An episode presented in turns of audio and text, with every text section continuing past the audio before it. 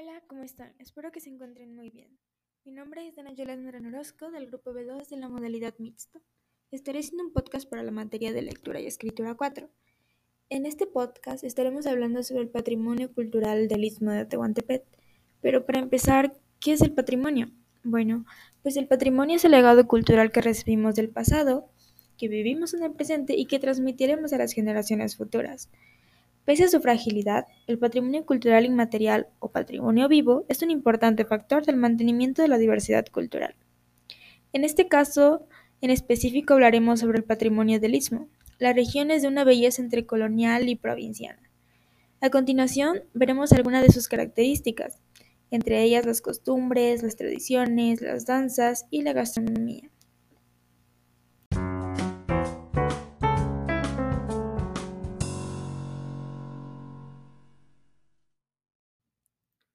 Ahora sí, comencemos. La región del Istmo ofrece un gran número de atractivos para descubrir su riqueza histórica, natural, gastronómica y de entretenimiento.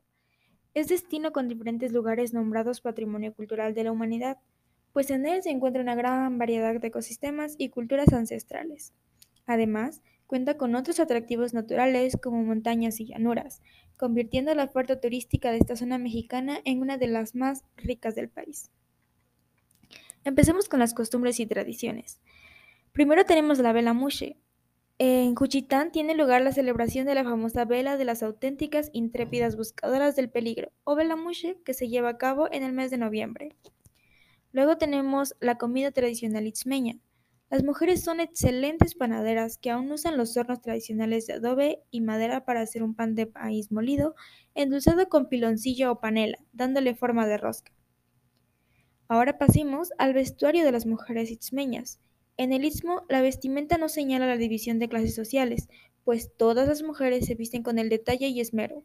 Hay trajes para las labores diarias, así como trajes de gala y media gala. Otra de las tradiciones es la calenda. Es considerada el anuncio a los cuatro vientos del inicio de la fiesta y una invitación abierta para unirse. Se ve a casi todo el pueblo desfilando acompañado por los sonidos ancestrales del tambor y la chirrimía. Y como última de las tradiciones que mencionaremos en este podcast está la famosa regada. Esta es una tradición muy esperada por habitantes de la comunidad, ya que es un desfile donde los organizadores salían antiguamente a las calles en carretas tiradas por un buey o caballos, muy adornadas con flores naturales o de papel. Estas son solo algunas de las costumbres que mencionaremos. Hay demasiadas en esta región. Sin embargo, pasaremos a la gastronomía, el Istmo es una región rica en comida. Mencionaremos algunos de los, de los platos más famosos. Uno de ellos es el sebelabiui. Este es un guiso. Tenemos las garnachas, que es el alimento más representativo de la región. El chileajo es un mole dulce y suave, con un color anaranjado muy peculiar. El mole de camarón, este es un platillo cotidiano y casero. Y la variedad de pan, el pan itzmeño es variado e importante. También tenemos el chile atole o atole de lote, una bebida. Tenemos los molotes del plátano, el totopo, el pollo garnachero, el guetabingui y hay muchas más comidas deliciosas. Pero estos son solo algunos platos típicos de la región. Ahora pasaremos a hablar sobre las lenguas y los grupos técnicos que se encuentran en esta región.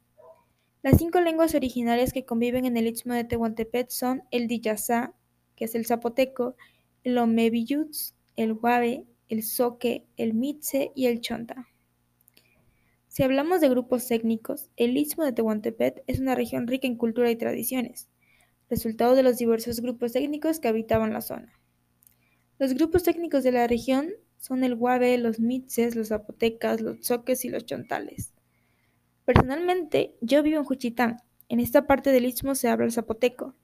Los zapotecos del istmo, Vinizá, que quiere decir gente que proviene de las nubes. Existe también la posibilidad de que en el periodo azteca este pueblo conquistador le haya puesto el nombre a los Sa, que siempre se han caracterizado por su inteligencia y facilidad por las transacciones comerciales. Su idioma está clasificado en el grupo Otomagi, tronco Savisa, familia zapoteca y tiene más de 14 variantes dialectales en las montañas, los valles y el istmo.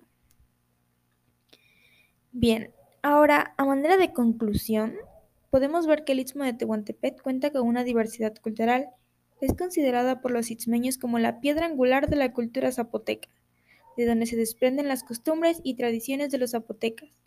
Sus fiestas más importantes son las mayordomías, consideradas como las más antiguas del istmo oaxaqueño. Por ahora, por ahora, estas son todas las características de las que hablaremos este día. No queremos extendernos demasiado y aburrirles. Espero que este podcast haya sido de su agrado. Agradecemos que se den el tiempo de escuchar sobre el patrimonio del Istmo. Me despido. Es un placer hablar sobre mi región y sus características.